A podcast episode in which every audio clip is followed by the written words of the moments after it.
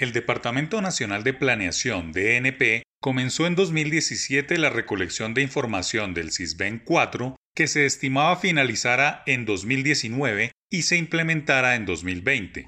La pandemia retrasó todo y solo hasta ayer se presentó en público uno de los trabajos más importantes para la economía en lo que tiene que ver con la asignación de subsidios, focalización y control es un paso enorme que obligará al Estado a hacer una verdadera revolución o reinvención de los estratos socioeconómicos.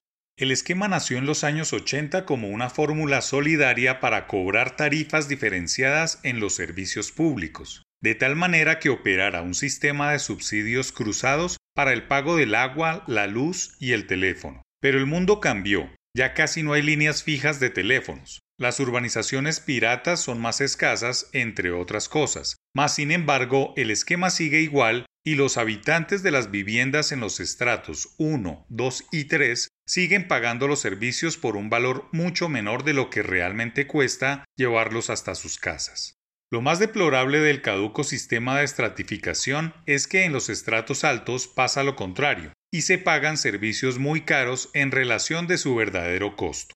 Fue un verdadero avance para lograr que la sociedad colombiana fuese un ejemplo de equidad y de responsabilidad social en la región en ese momento. Pero las cosas cambiaron y se empezó a evidenciar que hecha la norma, hecha la trampa, Muchas viviendas estrato 1, 2, 3 o 4 se destinaron al comercio, las manufacturas, las industrias y toda suerte de micronegocios con grandes resultados en términos de ingresos, pero siguieron pagando recibos de agua, luz y recolección de basuras como si vivieran en casas de familias humildes. Y en los estratos altos hizo carrera a apoyar alcaldes y concejales que impidieran que barrios, calles, cuadras o casas estrato 3, 4 y 5 cambiaran de estratificación para seguir recibiendo subsidios cruzados.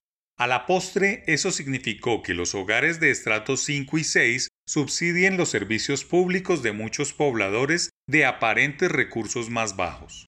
Claro que hay muchas familias necesitadas de esos subsidios, que hay otras que pagan el costo real de lo que consumen en términos de agua y energía, pero son más los que han hecho trampa y gozan de una injusta estratificación. No olvidar los edificios declarados como patrimonio. Y en los predios rurales sucede lo mismo. Muchas fincas de recreo que aún pagan servicios públicos que no está en consonancia con su avalúo comercial.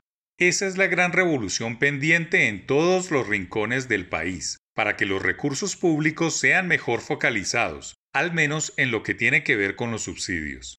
Hay que identificar más formas de focalizar el dinero de ayuda pública y castigar a los más avivatos. Estos recursos deben ir más a los habitantes y no ser distribuidos de acuerdo con el lugar donde viven. Hay mucho estrato 4 o 5 que necesita más ayuda que un estrato 2 o 3. La diferencia es el lugar donde viven. Pero la pobreza no tiene ubicación de casa, es decir, las necesidades no tienen estrato.